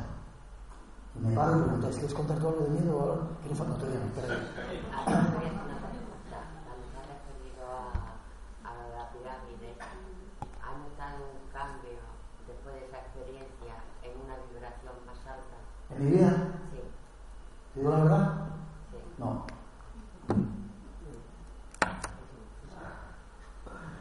Si fuera un místico te diría, me transformó la vida. No. Eso lo dijo Javier Sierra. Eso dijo Javier Sierra, que me transformó la vida. Sí. Y que Bueno. por eso se dedica a lo que está haciendo. Me parece muy bien. En mi caso, he vivido, fue una experiencia increíble, ¿sabes? absolutamente increíble, que agradezco en ese momento, ¿no? Pero no me cambió la vida porque ya venía con un bagaje de zumbado como eres tú. No necesitaba el tipo estar más zumbado. Javier quizá, porque a Javier le conocemos, os cuento, ¿no? Yo a Javier le conozco desde que tenía 13 años, venía al programa y decía, joder, qué tío. Un tipo, el típico, el, el pollón, inteligente, eh, centradito, que a lo mejor necesitaba que le dieran un palo, ¿no? No, estoy hablando de broma, ¿no? Pero para mí fue como una de muchas más experiencias que me hizo saber que había algo más. Pero mi vibración sigue siendo, no sigue siendo, lo que yo voy trabajando en cada día, ¿no? que es como quieres superarte y subir la vibración. ¿Alguna pregunta más o nos vamos? Después de tantas investigaciones y experiencias, ¿qué sacas de conclusión? ¿Qué es lo que crees? ¿Que, que saco en conclusión en qué sentido? ¿Qué es lo que crees de todo eso? Porque ha- has contado experiencias distintas. Vale, espérate un segundito y te lo digo, pero básicamente creo en la vida. Y creo, si me dedico a eso, es para tratar de dar, puer- de dar señales o abrir puertas a la gente que no tiene la oportunidad o la facilidad de viajar tanto como yo, de ser tan loco, etcétera, etcétera. Y si me permites nada, 15 minutos se lo cuento. ¿Alguna otra pregunta o...? Eh, Miguel, aparte de tú, Javier y Napoleón, ¿Eso a la pirámide duerme más gente? O sea, ¿entra más gente o No, no es fácil. Es muy difícil. O sea, que hay poca gente que ha hecho esa experiencia. Hay poca gente loca que haga esa experiencia. Porque te digo de verdad que entrar ahí dentro es. O sea, que es algo zumbado. No por- no es una cosa habitual. No, no, no, no, es, o sea, es algo muy, muy, muy, muy, muy exclusivo, ¿no? Muy exclusivo. Yo no sé la gente que lo habrá hecho, no lo he contado, ¿no? Sé cómo se puede hacer. Últimamente han cambiado las condiciones, ahora, con esto de la revolución y todo lo que ha ocurrido, yo estoy tratando de volver a hacerlo porque para mí me sitúa cuando vivo este tipo de experiencias como un examen, una realidad. A ver si soy capaz de hacerlo. Me lo pienso, ¿eh? si soy capaz de subir allí y decir, "Ahora aguantar toda la noche, ¿no? Porque hay que tener Vale. De que allí no te dejan entrar a cualquiera.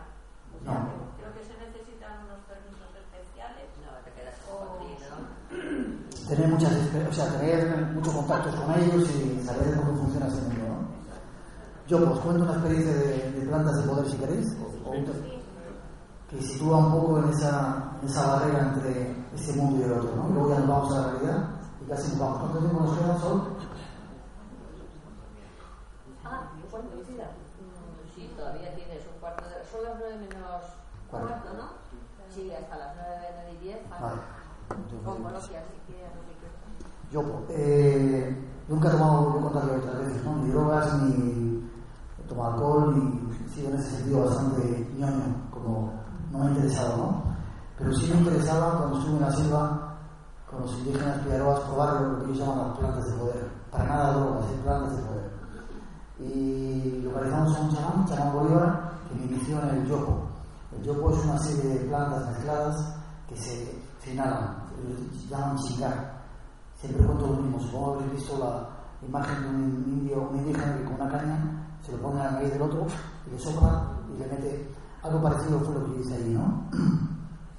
En mi caso no era una caña, sino que era el esqueleto de un ave que tenía la- las dos alas y te metías los huesos de las dos alas por la nariz y chingabas, ¿no? Eh, Te metías para dentro de aquello, ¿no? Yo me- no sé si recuerdo una o dos, el chamán Bolívar se había metido tres o cuatro inhalaciones y estaba con baleada, le caían los mocos, con un cuelgue absolutamente increíble, ¿no?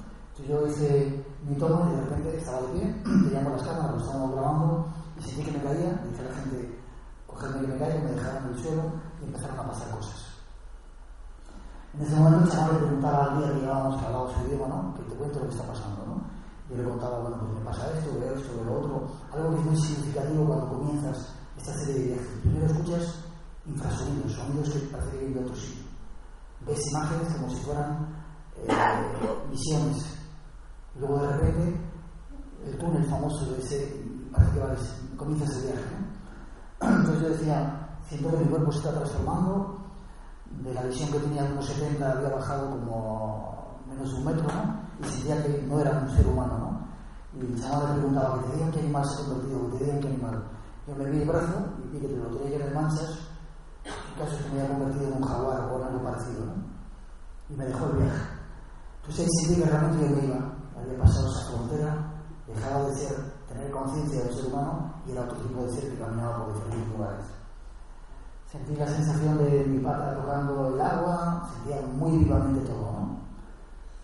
En otro momento determinado que yo fue, viajé a ver a mi familia y me di cuenta de que, como me ha pasado muchas otras experiencias, ¿no?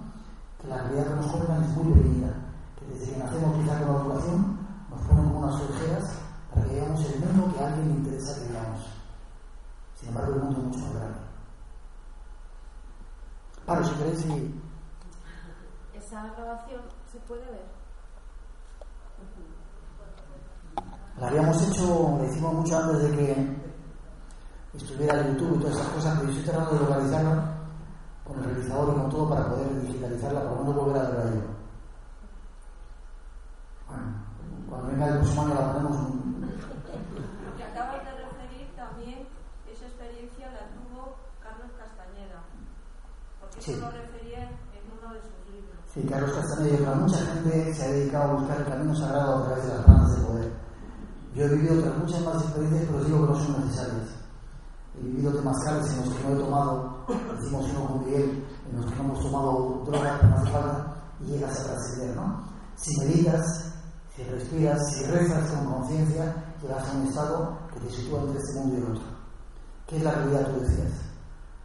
Hay determinados poderes, y al final casi siempre terminamos hablando de esto, en este mundo a los que les interesa que no veamos la realidad. Y si os fijáis, cada uno inventa una historia nueva, ¿no? Durante un tiempo fueron, nos metían en la música, los que les gustaba la música, muchos de los jóvenes que son los más activos caían, caían en las drogas. Últimamente son los aparatos estos, los teléfonos, los... No sé si os dais cuenta cuando... Yo no viajo mucho en el metro, ¿no? Pero cuando vas en el metro, todos estamos entontecidos con, tratando de ver, eso corresponde a todo un plan. Un plan de esos seres que decía quizás de lo luminoso que estaban más allá, que no les interesa que veamos la realidad. Porque si te metes a través del miedo, adquieres conciencia y si adquieres conciencia, te das cuenta que esto es mucho más allá. Hay muchas más cosas de las que aquí nos, nos cuentan, ¿no? Entonces, tomando de eso, ¿no? Estamos de alguna manera, nos están enseñando solamente un pedacito muy pequeño de la realidad que lo que ellos quieren y lo hacen a través de pantallas de televisión, de teléfonos, para tener nuestro cerebro y nuestra mente controlada y dominada. En ese sentido, por eso quería venir a Miguel, ¿no? Y si descubriéramos que nuestro ADN lo que nos conforma no es esta tierra, y parece que hay pruebas de ello, ¿no, Miguel? Por eso venía. Breve, porfa. Sí, bueno, eh, obviamente es un tema muy amplio, ¿no? Pero, pero ese es uno de los, yo creo que, que el gran enigma, ¿no? El origen de la vida, el, el, origen de todo, ¿no? Cómo nació la primera célula ¿no? en, este, en este planeta. Yo estoy seguro que todos vosotros habéis estudiado en el colegio el experimento de la sopa primordial. Esto parte de un experimento realizado por, por dos químicos en la Universidad de Chicago en el año 1953. ¿no? Y todos lo hemos estudiado en el colegio o, o, o en el instituto. Hace poco, en, en, un congreso, tenía la oportunidad de hablar con un profesor de instituto de biología y me decía que seguimos explicando esto. ¿no? Pero yo le digo a mis alumnos, bueno, lo tenéis que aprender, pero esto no hay Dios que se lo crea. Y, es verdad, a grosso modo, pues, pues eh, lo que sucedió es que una serie de elementos inorgánicos que se encontraban en un elemento acuoso, en agua, recibieron la acción de unos rayos, lo que llaman los rayos primordiales, ¿no? y casi como si fuera eh, la novela de Frankenstein, pues esos elementos inorgánicos pues, se transformaron en, una célula. Como decía uno de los grandes astrofísicos de la historia de la, de la humanidad, Alfred Hoyle, usted puede hacer el experimento de la sopa primordial en la bañera de su casa, que al final lo único que obtendrá es un montón de mierda. Y es verdad, porque el experimento de la sopa primordial no demuestra absolutamente nada. En el mismo año, en el año 1953, dos científicos, eh, James Watson y Francis Crick, realizaron uno de los grandes descubrimientos de la historia de la humanidad. La estructura del ADN en forma de doble hélice. Eso abrió de par en par las puertas a campos tan fantásticos e increíbles como el de la genética que nos cambiará la vida de aquí a, muy pocos años. Y Watson y Crick, cuando vieron aquello, lo que pensaron es, esto es muy raro. ¿Cómo, cómo surgió esto? Además daba la impresión de que no había, no, no había um, fases intermedias. ¿no? Como si eso hubiese puesto, como si alguien hubiese puesto eso allí de, de, forma inteligente. ¿no? Cuando alguien estudia la, o, o, leemos lo, lo, que es una célula y cómo funciona, es increíble. ¿no? Y actualmente los microbiólogos ya el, el misterio no es tanto la estructura física de la célula, sino el software la información que hace que se comporte de una determinada manera, ¿no? ¿Quién programó eso? ¿Cómo? Y además, para que nazca una célula siempre se necesita que exista antes otra célula. Una célula nace de otra célula. Por lo tanto, hay un gran problema para tratar de averiguar cómo nace la primera célula. De hecho, actualmente, la mayoría de los científicos ya no apuntan a la teoría de la sopa primordial. Está, ya está muy dejada de la mano de Dios, sino que apuntan a la teoría de la panspermia. Es decir, que esa célula llegó a bordo de un meteorito, pero si os dais cuenta, lo único que hacemos es retrotraer la explicación al problema, porque ¿de dónde venía ese meteorito? No, pues surgió de un planeta. Vale, sí. ¿Y en ese planeta cómo surgió la vida? No, de otro meteorito que llegó a ese planeta. Vale, y ese meteorito, en el fondo es irnos hacia atrás, pero no hay una explicación. Y Francis y Crick, en el año 1953, cuando descubrieron aquello, se quedaron apabullados, ¿no? Watson tenía un carácter eh, bueno, mucho más tranquilo ¿no? y, era muchísimo más diplomático que Crick, que tenía un carácter hiperincisivo. ¿no? Watson llegó a ser el director del proyecto, el proyecto Genoma Humano, que secuenció a los aproximadamente 25.000 millones de genes de los que está formado el ser humano, es decir, bueno, una barbaridad. Bueno, el caso es que eh, Crick siempre pensó que la única posibilidad para explicar el surgimiento de la vida en la Tierra es que hubiera llegado a bordo de una nave extraterrestre. En el año 1973, quiero recordar, con, con, un químico también muy prestigioso, publicaron una revista lo que dentro del mundillo académico ya era un secreto a voces. Y en ese artículo, Francis Crick decía que la única posibilidad para que naciera la vida en la Tierra es que llegara a bordo de una nave extraterrestre. En el año 2004, pocos meses antes de morir, le hicieron una nueva entrevista y volvió a lo mismo. ¿no? Eso es una corriente de pensamiento o una hipótesis que plantean prestigiosos astrofísicos y microbiólogos. Muchos de ellos no son creyentes, son agnósticos e incluso son ateos. ¿no? Es un tema absolutamente fascinante que nos daría para mucho y algo sobre lo que tampoco hay una explicación. ¿no? Eh, en, en, en, una entrevista, Dawkins, que es el, el Richard Dawkins, eh, el autor del genio egoísta y uno de los padres del movimiento, del movimiento de ateo, ¿no? eh, le preguntaron por esto, cómo surgió la vida en la Tierra, tal, y dice, bueno, pues sí, podría haber llegado a bordo de una nave extraterrestre, ahora sí, en ese planeta de origen la vida surgió seguramente eh, en base a las leyes de la selección natural de Darwin. ¿no? Y dice, bueno, ¿no? aquí ha llegado, pero en ese planeta. En, en, el fondo hay un gran debate en Estados Unidos y, y sobre todo en el mundo anglosajón entre científicos que definen esto, que los acusan de tener posturas religiosas, y es cierto que algunos son creyentes, pero otros muchos no son creyentes, como digo, son agnósticos o ateos que lo único que hacen pues, pues es mostrar una realidad, ¿no? Y una realidad que no comprendemos y para la que hoy en día no tenemos respuesta. Lo que contabas de los aparatitos que tenía Aurelice, que eran como si fuera algo...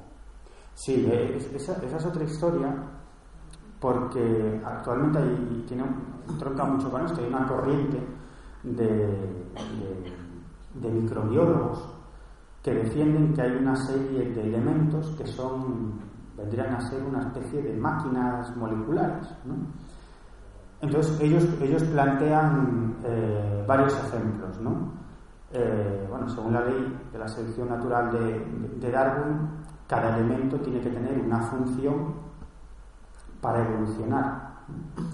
Sin, sin embargo, hay una serie de elementos moleculares a los que, según esta corriente de prestigiosos microbiólogos, como digo, algunos gnósticos, ateos, según ellos, eh, hay una serie de elementos, de determinados elementos moleculares, como por ejemplo los cilios y los flagelos bacterianos, que no tienen ninguna función por sí mismos, que, es imposible. Es decir, que alguien los tuvo que ensamblar, porque cada una de esas partes no tiene una función de modo separado.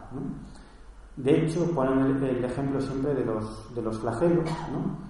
A los que denominan máquinas moleculares, ¿no? porque tienen rotores, motores, eh, piezas entre comillas en forma de anillos. ¿no? Si veis alguna de las fotografías microscópicas de estos elementos es una cosa increíble porque parece realmente un elemento mecánico. ¿no? Y según estos, estos microbiólogos, la, la única explicación es que la vida en la Tierra hubiese nacido por la acción de alguna clase de inteligencia. No entran a concretar si son extraterrestres, una inteligencia de otras dimensiones, Dios, nosotros del futuro, qué sé yo. No, no entran en eso, pero hablan de una inteligencia, de una inteligencia creadora. Y esto ha causado una área polémica, porque no lo están diciendo religiosos, lo están diciendo, repito, científicos de primer nivel, buena parte de ellos agnósticos o ateos.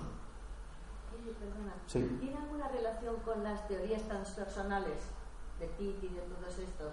Y que sabes que es una corriente que te viene a decir eso, que hay que buscar eh, eh, todo, vamos a ver, porque ellos tocan la, la, psicología, tocan las, también las ciencias, es una corriente que se expandió, se empezó a expandir en los años 60, Mm. junto con los hippies, fueron por ahí, pero vamos, se llaman los transpersonales, ¿no? Las teorías. Y todos esos vienen a decirte lo mismo, que hay como una conciencia inteligente, eh, desconocida, que de Mm. alguna manera rige o puso en movimiento, pero ellos son de los que creen que todavía sigue rigiendo mucho de los de, de nuestro mm, mundo, Ah. llámalo así, psicológico, físico y de todo. Mm, El movimiento de la psicología transpersonal es tremendamente interesante porque puso sobre la mesa una serie de elementos que eran tabús en el campo de la, de la psicología y la psiquiatría, ¿no? que tenía más que ver con la espiritualidad y con conceptos como el de la conciencia, ¿no? e incluso el de la conciencia independiente del cuerpo físico. ¿no? Yo siempre digo que, hace cosa como un año y pico tuve la oportunidad de entrevistar durante más de dos horas a uno de los padres de, la corriente de la psicología personal, Stanislav Grof. Y que, bueno, yo recomiendo sus libros, son absolutos, es un psiquiatra, es, es algo absolutamente increíble lo que cuentan esos libros. ¿no? Empezó a trabajar con plantas, con plantas de, no, plantas de poder sobre todo con sustancias alucinógenas, pero las acabó dejando de lado, ¿no? porque él defiende que, que existen otra serie de, de, de, experiencias y otra serie de métodos para llegar a, a, a esa meta. ¿no? El, caso de Stanislav Grof, él, él, practica o ha creado un método con una serie de colaboradores que se llama eh, eh, la, la, respiración holotrópica. ¿no? Y, y, y, y en el fondo la psicología transpersonal tocó un tabú. Porque la ciencia, en el mundo científico, también hay. Yo cuando digo esto se me echan encima, ¿no? no que yo no tengo nada en contra de la ciencia, ¿no? Gracias a la ciencia funciona este micro, estas grabadoras, no nos morimos de un, de catarro, tenemos una esperanza de vida eh, muy interesante que no teníamos hace 80 o, o, o 100 años, claro que sí. Pero en el mundo académico también existen dogmas. Y, la ciencia, tal como la conocemos hoy en día, parte de la ilustración. La ilustración mató a Dios, ¿no? Antes se explicaba todo en base a Dios. Si tenías un catarro, era cosa de Dios. Si te morías, lo ha querido Dios. Y la ilustración dijo: no, no, no, no. Fuera Dios y vamos a investigar las causas desde un punto de vista racional, ¿no? Y eso es lo que nos hizo avanzar y que la sociedad será lo que es hoy en día.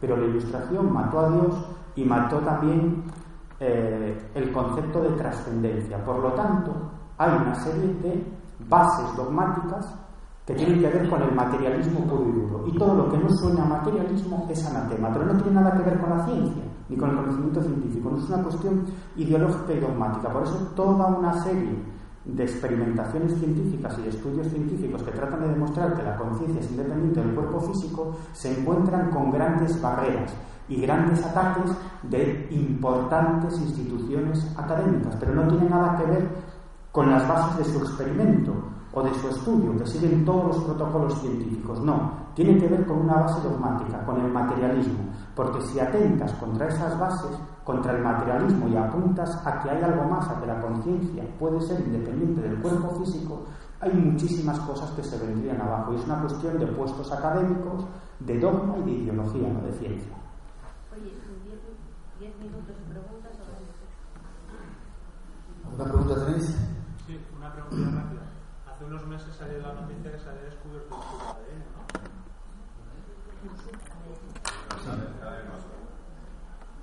O al menos eso leí yo en un sitio. Sí, de hecho la biología y esa serie de campos están haciendo descubrimientos cada vez más increíbles. Pero ves, ahí deja un dato, Miguel, todos los científicos más de vanguardia dicen que mm, nos han engañado. Todas las historias que nos han ido contando hasta ahora, o por lo menos una adecuación de otro tipo de verdades, ¿no? El origen, desde el punto de vista de la ciencia, que es la que más o menos creemos, de la vida, es una inteligencia superior, no de aquí. Como las pirámides. Como la construcción de las pirámides. Eso lo quiero unir, sí, puede ser. Lo quiero unir con los Anunnakis y toda esa serie de historias que seguramente será para otra sala, ¿no? La, la, lucha entre el, las fuerzas del bien y del mal, ¿no? Desde hace mucho tiempo el ser humano ha estado, por un lado, ayudado por seres angélicos o positivos que quieren que avancen. Uno de ellos era Luzbel, fijaros, Lucifer. Sin embargo, para algunos, no quiero meterme mucho por este campo, pero bueno, era el malo de la película, ¿no? Sin embargo, ese ángel quería que tuviéramos la luz del conocimiento. Y por otro lado, hay otra serie de grupos que están tratando de que no adquiramos conciencia. El mayor peligro de, este mundo del misterio en el que estamos, ¿sabéis cuál es? Buscar la verdad. Porque a veces si la buscas te puedes encontrar con atismos de, de esa verdad, ¿no? Un atismo un consejo es, a mí el mundo del misterio me ha ayudado a darme cuenta, como te digo, lo que no es, la, lo que no es real. Me preguntaba gente si era la realidad. Esto que vemos no es real. Esto es Matrix. Si no habéis visto la película, volver a verla. Vivimos en un mundo en el que eh, nos han metido hologramas, condicionamientos mentales, y gracias al misterio y a ciertas experiencias de conciencia, tienes un atisbo de esa luz que hay más allá. Por eso insisto, a mí el mundo del misterio me ha servido para adquirir pequeños destellos de conciencia y para darme cuenta que la realidad no se ve a través de un móvil ni a través de una pantallita de televisión, sino que hay que salir ahí directamente y enfrentarme a ella. He aprendido también que ese más allá que nos espera a todos va a depender de cómo vivamos este más acá. Que queramos o no queramos enfrentarnos con esa conciencia que debemos de tener todos, al final nos espera esa experiencia de FM que nos va a llevar hacia ella. Pero mientras vamos caminando por la vida, tenemos un gran aliado que es la vida. Y la vida a todos los seres humanos, sea quien sea, lo decía Jesucristo, ¿no?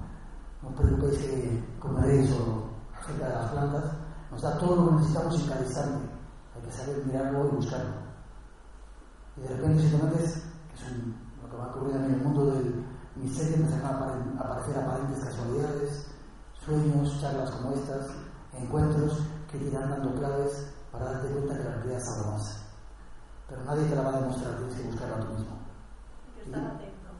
Claro, yo os invito a eso, a ello, a que la busquéis, pero no a través de un teléfono móvil, de las pantallas o de la tele, porque nos están engañando, me cago en 10. De, de sobre el miedo, cuando, cuando uno tiene una experiencia de miedo, que tiene miedo de verdad, ¿qué, qué es lo que se ti- tiene miedo a perder? ¿La vida? ¿Tienes miedo al dolor?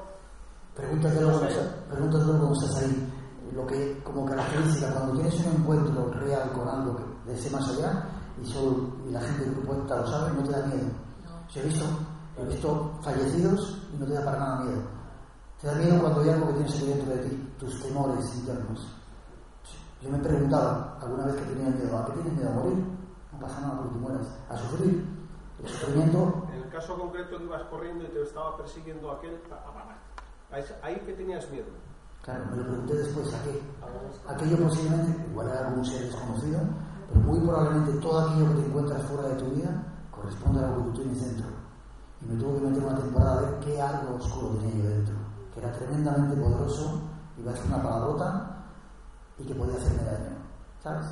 Todo lo que ocurre en tu exterior es algo que te está diciendo algo que sirve para ti. La vida es nuestra aliada. Por ese camino puedes encontrar eh, esa iluminación, ese atisbo, y de repente el misterio se convierte en algo chulo. Si no, hay algunos peligros como los que hemos visto hoy. ¿Por qué atrás queréis preguntar? ¿Y qué nos vamos? ¿Qué ocurre cuando se junta eh, lo de dentro con, con lo de más allá y con la técnica? Como por ejemplo en Belmez. Como por ejemplo en Belmez. Belmez. Pues saltaban los dispositivos. Pues a mí aquello no me dio miedo, ¿sabes? No te puedo dar una respuesta porque no tengo respuesta a eso, ¿no? Pero fue tremendamente interesante y de alguna manera la cuestión intelectual es que algo vi allí que estaba comunicándose con nosotros, supongo que veréis en un programa de Iker, antes de Iker lo hicimos nosotros en un programa de radio y lo que fuera cuando invocábamos a María, de repente sonaban los sensores y le decíamos que no suene ahora en la puerta, sino que suene de la escalera o el del piso de arriba y sonaba el del piso de arriba y había gente que se lo hacía encima, ¿no? Y otros cuantos disfrutábamos que decíamos, qué bien, el más allá se está manifestando. Pero, claro, divertido. Pero no te puedo dar una respuesta más allá de eso, ¿sabes? Yo he dejado de tener respuestas intelectuales porque no sirven de nada. La que yo te puedo dar la va a rebatir Miguel o otros. Las respuestas te las das tú mismo. Sí. Dices que los, ni- los niños, eh, sobre todo cuando tienen 5 o 6 años, perciben mm, cosas que por tienen su mente completamente limpia y están contaminadas con nada lo pueden ver. Pues cuando estás con, con tienes un niño que, que es, es- ve, o sea, en, en su vida diaria no es gente muerta ni del más allá, es gente que no es De otras dimensiones, quizá. Absolutamente, Claro. o sea, pero no estelar. Sí. Entonces, los nombres, perfectamente, los nombres son rarísimos, pero los Sí. nombres son. Y, y no es un niño, no niño, un niño extraño, al contrario, extrovertido, divertido, pero tiene esto en su vida, en su vida, pues cuando no quieres que solo pierda, Sí. solamente lo comparte con ciertas personas. Claro. Porque esas perso- esos, esos que están con él solo quieren que estén ciertas personas de la familia. Claro. ¿Y qué me quieres decir con eso? Entonces, para poder, o sea, que ese niño no pierda eso, sino que lo tenga como una cosa normal, porque le aporta muchísimas Claro. cosas. Entonces, él, él se abre, te lo cuenta como una cosa normalísima, entonces, para que eso no lo pierda y pueda mm, tenerlo siempre en su vida. Confianza. Que no, que- que no se, le- que no se le corte y que se diga niño que te tontería. Confianza, naturalidad con él y además advertirle cuando sea mayor que lo haga con mi hijo, ¿no? Los demás van a decir que es mentira, pero que lo siga teniendo ahí, aunque sea dentro de él. Y la característica de ese ser es lo que decía cuando realmente tienes un contacto con el más allá, ¿no? Ellos no tienen miedo cuando hablan de esos seres. Cuando te encuentras realmente con algo que es de verdad, un fantasma, un, alguien aparecido, etcétera, no te da miedo. Cuando te da miedo, analiza a ver qué tienes dentro de ti que, que tienes que solucionar. No sé si os ha gustado, chicos. Espero que hayáis disfrutado.